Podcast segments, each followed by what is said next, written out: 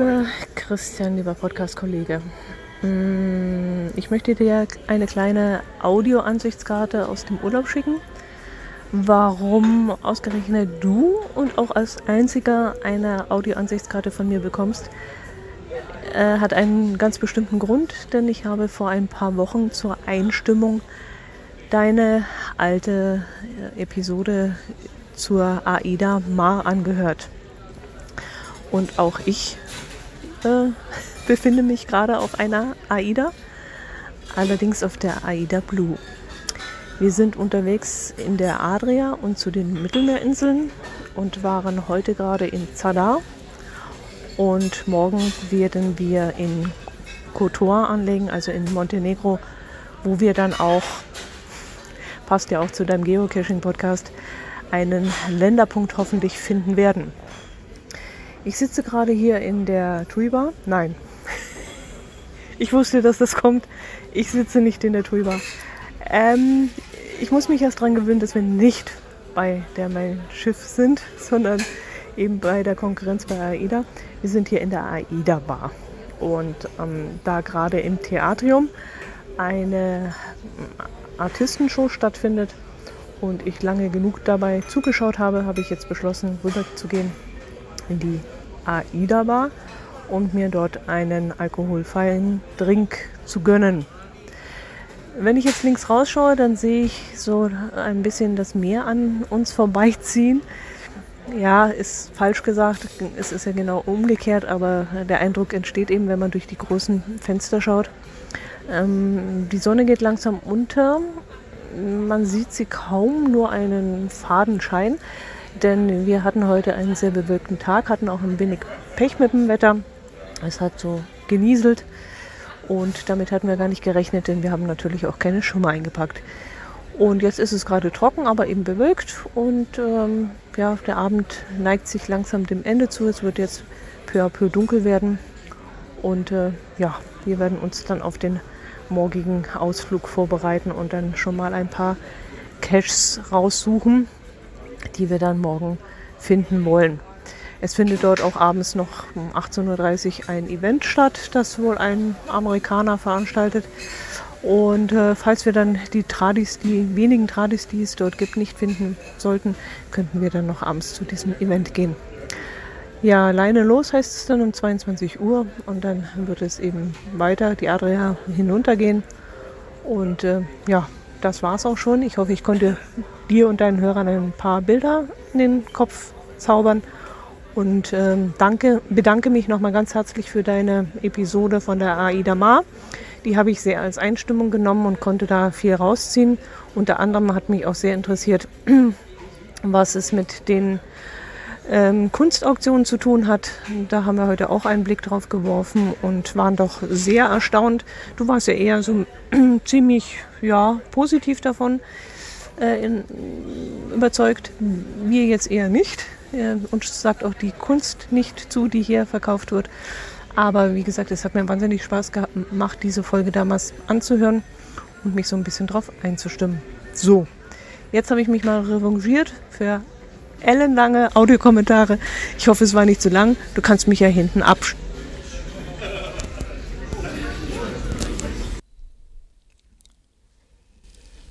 Vorhang auf für die Episode Nummer 155 vom Umwomukum Podcast. Bin ein bisschen heiser, das ist, glaube ich, wieder so eine Heuschnupfengeschichte. Ich habe keinen Halsweh oder irgendwas. Klingt ganz komisch. Trotzdem ist es Donnerstag und ich möchte euch eine kurze Folge schicken. Angekündigt hatte ich, ich bin im Urlaub und werde nichts aufnehmen. Dazu sage ich gleich was. Eben nach dem Intro habt ihr einen Audiogruß von der Dotti gehört. Vielen Dank nochmal. Ein Audiogruß aus ihrem Urlaub, den ich dann auch gleich gerne selbst beantwortet habe. Thema heute Camping, technische Neuerungen beim Campingurlaub auf Marina di Venezia. Marina di Venezia auf dem Lido di Jesolo. Letztes Mal habe ich Lido di Venezia gesagt, das ist auch falsch, den gibt es zwar.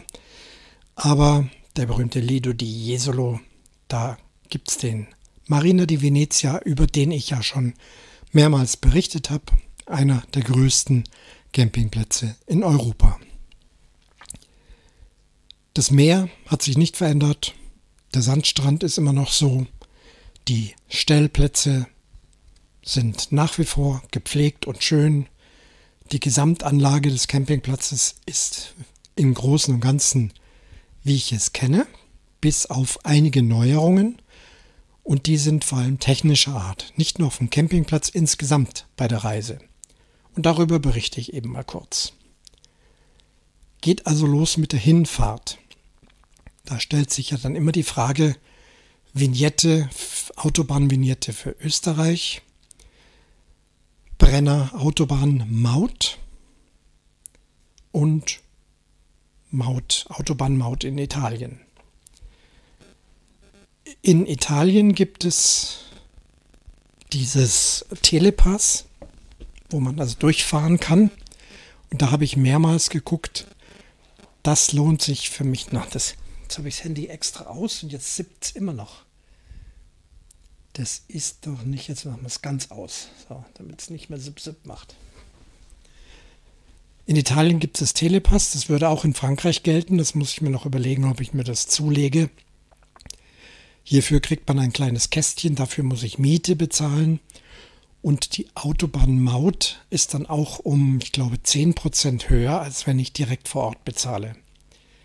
Das mag für Berufskraftfahrer lohnenswert sein, an jeder Mautstelle einfach durchzufahren. Die Schranke geht von alleine auf. Für mich als Gelegenheitsurlauber, auch wenn wir immer wieder in Italien, immer wieder in Frankreich sind, glaube ich, lohnt sich das noch nicht. Schöner ist das in Österreich. Da kennt man das ja, die österreichische Vignette, das Pickerl für zehn Tage oder für zwei Monate oder für das ganze Jahr. Kauft man vorab bei einer Servicestelle oder an einer Tankstelle oder beim ADAC, klebt es dann an die Windschutzscheibe und dann klebt es dann so lange wie es gilt. Gerade bei der 10-Tages-Vignette ist es ja schnell vorbei. Und dann bleibt es da kleben, bis es einen irgendwann stört oder bis man die nächste Vignette dran kleben möchte und dann geht das Abgepopel los und dann bleiben Klebereste übrig und dann kommt man mit einem Küchen-Ceranfeldschaber daher und mit Lösungsmitteln. Ich denke, viele von euch wissen, wovon ich spreche. Oh, meine Stimme heute ist ja wirklich furchtbar. Na gut, wir werden es verschmerzen. Nee, in Österreich gibt es jetzt Gott sei Dank die digitale Vignette.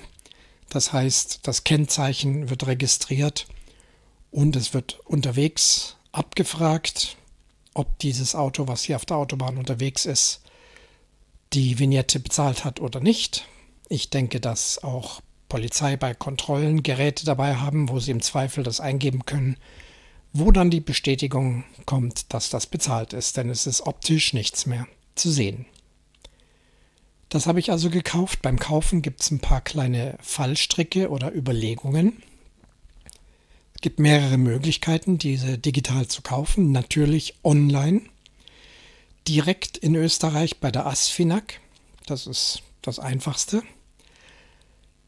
Allerdings muss man dieses mindestens 18 Tage vor Reisebeginn machen, denn da es sich um einen Online-Kauf handelt, müssen 14 Tage Rückgaberecht sein. Plus nochmal vier Tage für einen Postbrieflauf, falls man also seinen eigenen Online-Kauf per Post storniert haben möchte. Ist ja klar, wenn ich die Vignette bestelle, bezahle, dann fahre ich damit los, komme drei Tage später wieder und dann storniere ich das, weil ich darf ja einen Online-Kauf innerhalb von 14 Tagen stornieren. Und deswegen diese Wartefrist von 18 Tagen. Das ist auch der Fall, den ich gemacht habe. Erst wollte ich es ja bei einer ADAC-Filiale kaufen. Dort geht das mit Gültigkeit ab sofort, beziehungsweise Gültigkeit je nach Wunsch. Man gibt eben den Tag an, an dem man reisen möchte. Das kann man aber auch noch einen Tag vorher machen, weil man es da in einer Filiale kauft. Und da gilt dann dieses 14-tägige Rückgaberecht nicht. Genauso auf dem Weg nach Österreich, spätestens in Österreich, gibt es Verkaufsstellen, wo auch die digitale Variante gekauft werden kann. Das heißt nichts anderes. Ich zahle und gebe mein Kennzeichen an und damit ist die Sache erledigt. Beim ADAC wollte ich es erst machen. Da ist es mittlerweile so, dass man einen Termin online machen muss. Das hatte also ja ein, zwei Wochen gedauert, bis ich da überhaupt einen Termin bekommen habe. Das habe ich dann mal eingetippt. Und als es dann näher kam, merkte ich, dass ich nun also zu diesem Zeitpunkt ungünstig ist, dass ich da gar nicht hin kann zum ADAC. Es war Gott sei Dank noch äh, weit vor der Reise. Und dann dachte ich, nee, komm, dann machst du es jetzt doch online. Sind ja noch mehr als 18 Tage. Also bei der ASFINAG bestellt, bezahlt, Bestätigung bekommen und dann einen Tag vor der Gültigkeit kam nochmal eine Erinnerungs-E-Mail.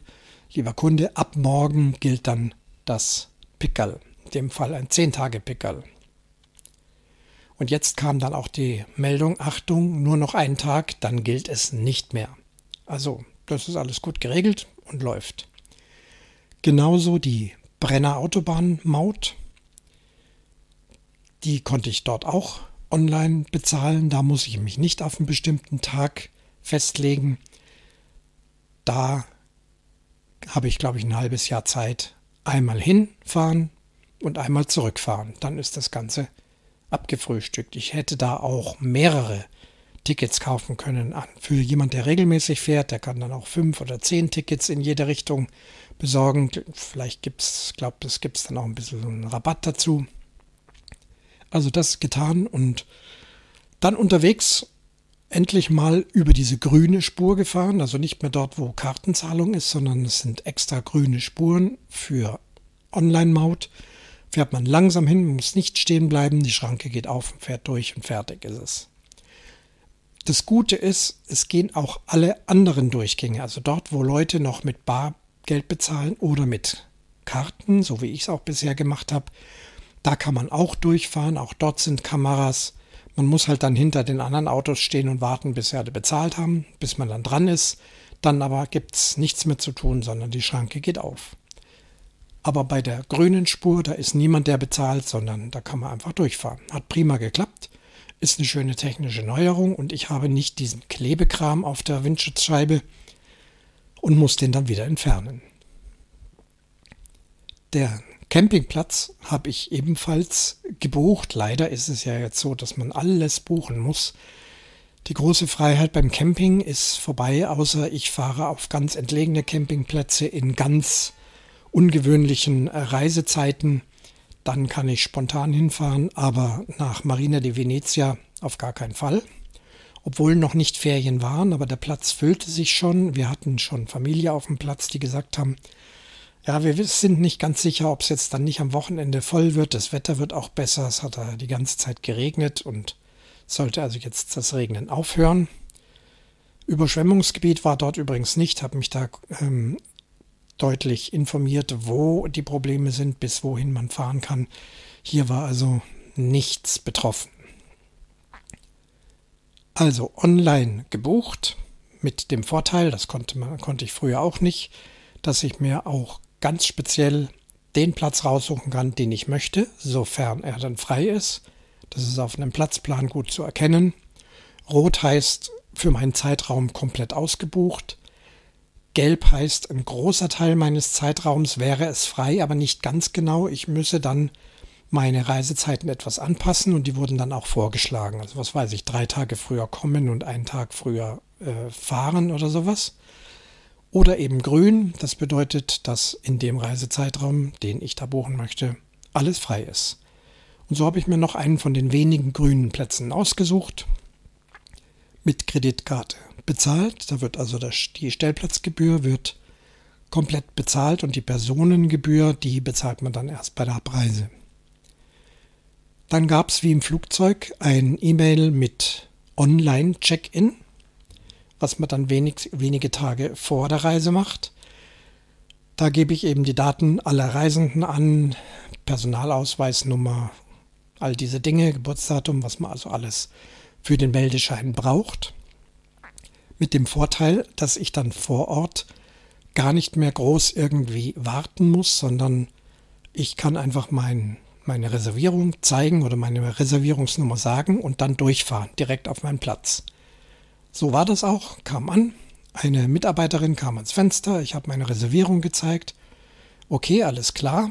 Dann kommen nur die obligatorischen ähm, Campingplatz, äh, wie, wie heißen die? Naja, diese Armbänder, diese Erkennungsarmbänder, die es ja mittlerweile fast überall gibt, dass man eben auf dem Platz gehört und dass man die Poollandschaft betreten darf, wenn man vom Strand wieder reinkommt. All diese Sachen, also das wurde noch von Hand angelegt. Da gibt es noch keine digitale Variante. Vielleicht wird uns dann irgendwann mal ein Chip unter die Haut implantiert, wo dann solche Informationen draufkommen. Also das war noch ein normales buntes Bändel, das haben wir an den Arm gekriegt. Dann durch, durften wir durchfahren. Ah ja, ein, Papiere, ein paar Papiere gab es noch in die Hand gedrückt, inklusive einem Zettel mit Benutzername, Passwort, um mich dann, wenn ich am Platz bin, auch den Platz einzubuchen, auf dem ich stehe. Um den, und auch die Campingpässe zu erhalten. All das war bisher manuell. Also es war ein Hin- und Hergefahren, man hat sich den Platz ausgesucht, dann ist man wieder zurück in die Rezeption, hat die Platznummer gesagt, wo man denn jetzt nun endgültig steht. Und dann hieß es ja dann einen Tag später an einem anderen Gebäude die Campingpässe abholen. Die waren dann in so einer Holzschachtel einsortiert, waren eben so kleine Pappzettelchen. Diesen Campingpass braucht man halt auch als Legitimation, dass man auf dem Platz gehört, wenn man für irgendwelche Fragen, irgendwelche Probleme oder man möchte bei der An Animation irgendwas teilnehmen, kostenlos, dann muss man diesen Campingpass vorzeigen. Da reicht dann das Armbändel nicht. Das geht jetzt eben auch alles digital online. Auf dem Platz angekommen, ins WLAN eingebucht. Da gab es ein Einbuchungs-WLAN mit diesem Benutzername und Passwort. Daraufhin hat er gesagt, das ist in Ordnung. Ab jetzt kannst du das normale Campingplatz-WLAN nutzen und zwar die ganze Zeit und die kostenlos. Das war also früher auch noch ja, so eine Stunde und dann gab es unendlich teure Tarife. Also wir haben das dann nie gemacht mit dem WLAN. Der normale Handyempfang dort ist an sich prima. Je nach Datenvolumen ist das auch kein Problem. Aber das wurde jetzt also auch umgestellt. WLAN die ganze Zeit, Empfang hervorragend, war alles kein Problem.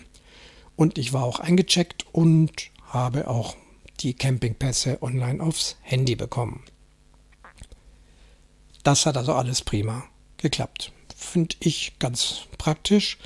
Voraussetzung natürlich, dass man mit den modernen Medien umgehen kann mit Handys und so weiter.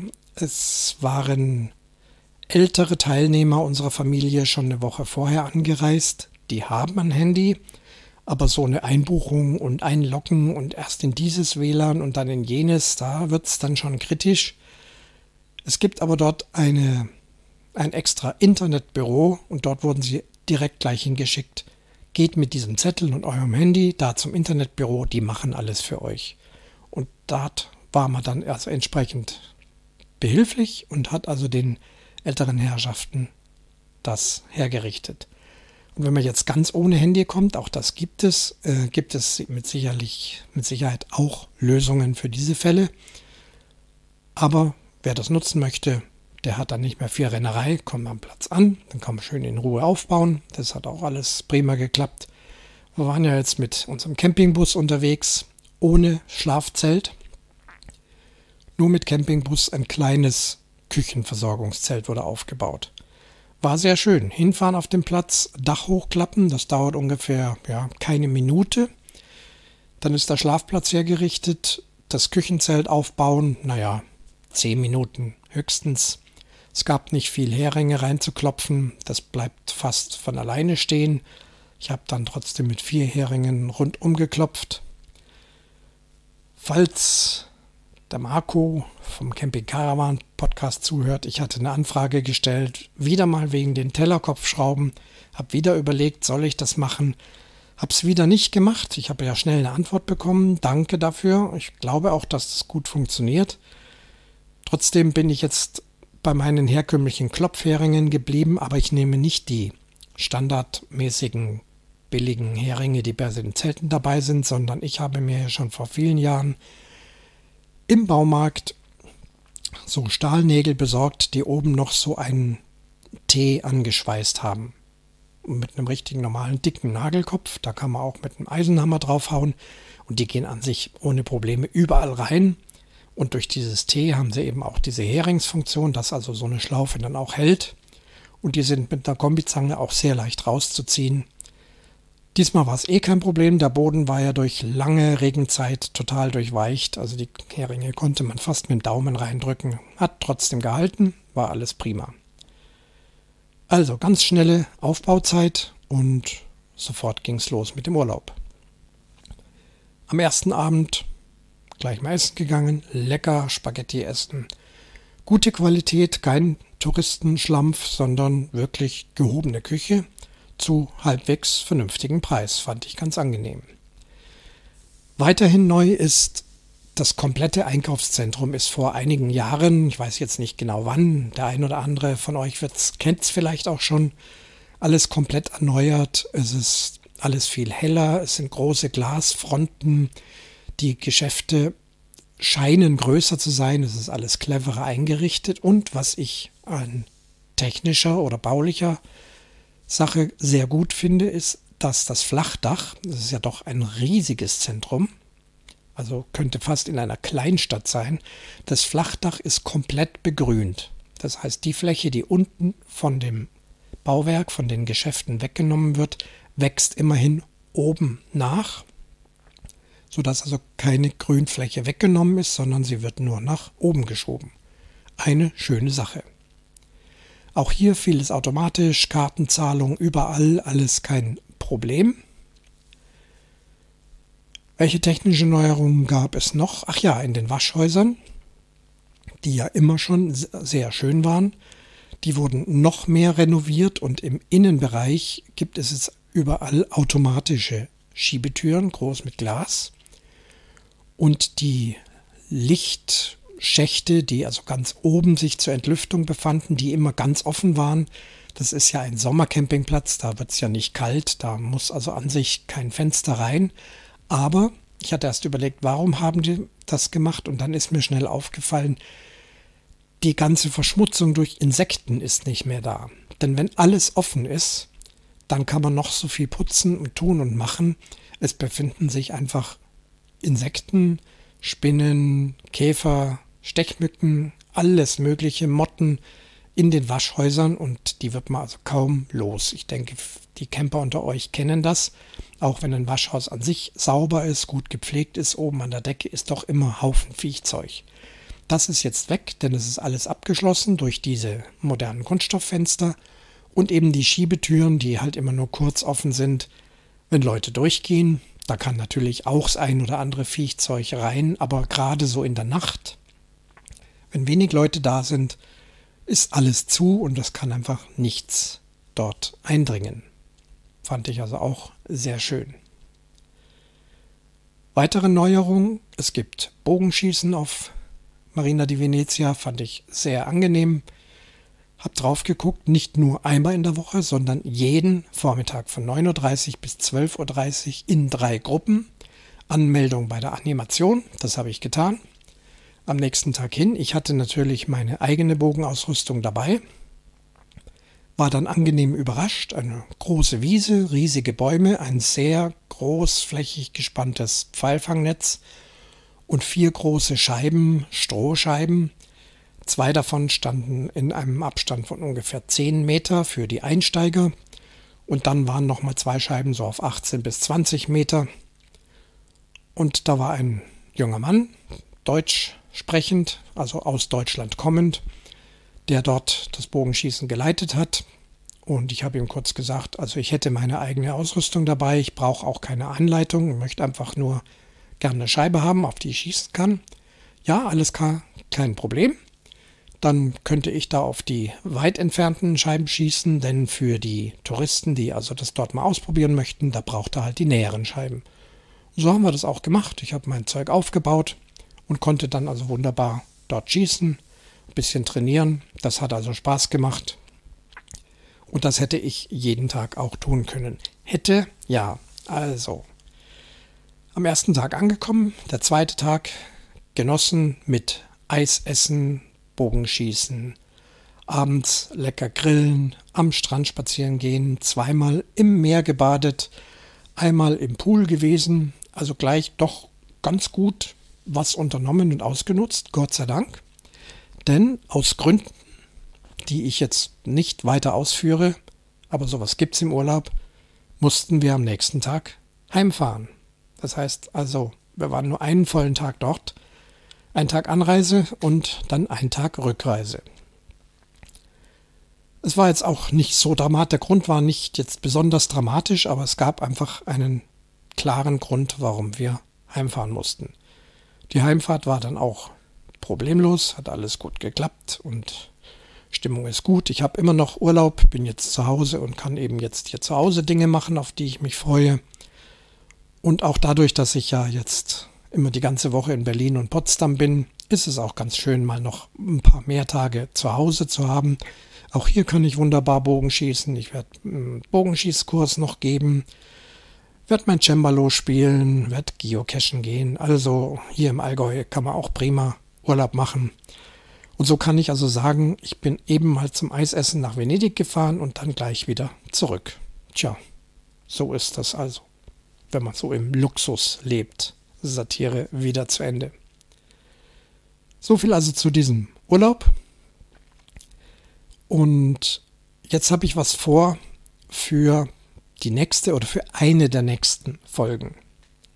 Erst dachte ich, ich mache sogar einen ganzen Podcast draus, aber ich denke, ich werde das in einer größeren Umwomukum-Folge hineinbringen.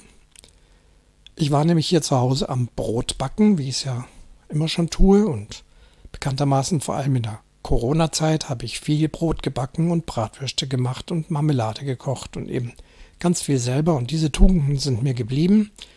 Und als ich das Tütchen mit der Hefe aus dem Schrank nahm, mit der Trockenhefe, kam mir das wieder in Sinn, meine Güte, das sind immer noch die Reste von dem, was ich gebunkert hatte, denn in der Corona-Zeit gab es ja mal einige Monate überhaupt keine Hefe oder sie war ganz schwierig zu bekommen. Und da fiel mir ein, Mensch, jetzt nehme ich die und es ist alles wieder normal, alles ganz okay. Aber zu dieser Zeit war es doch schwierig. Und ich weiß auch noch genau, dass zu dieser Zeit wir immer wieder gesagt haben, Mensch, wenn wir da später mal davon erzählen, das glaubt uns keiner oder das ist ja wirklich fast wie eben Opa erzählt vom Krieg. Ja, und jetzt ist es soweit. Jetzt ist doch irgendwie gefühlt vieles wieder normal. Eben Hefe gibt es einfach und Mehl gibt's und keine Masken und so weiter und so fort. Und ich dachte mir, die Corona-Zeit ist zwar im Großen und Ganzen vorbei und wir wollen auch, glaube ich, nichts mehr davon hören. Trotzdem finde ich, dass die Erinnerungen daran irgendwie in einem Podcast aufgezeichnet werden sollten für später, auch für spätere Generationen. Weiß nicht, wie lange mein Podcast im Internet steht. Wir haben ja mal so gesagt, das ist in 500 Jahren noch da.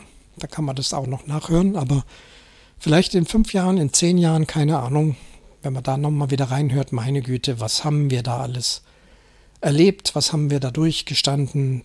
Negatives, eventuell auch Positives. Also ich kann auch Positives berichten.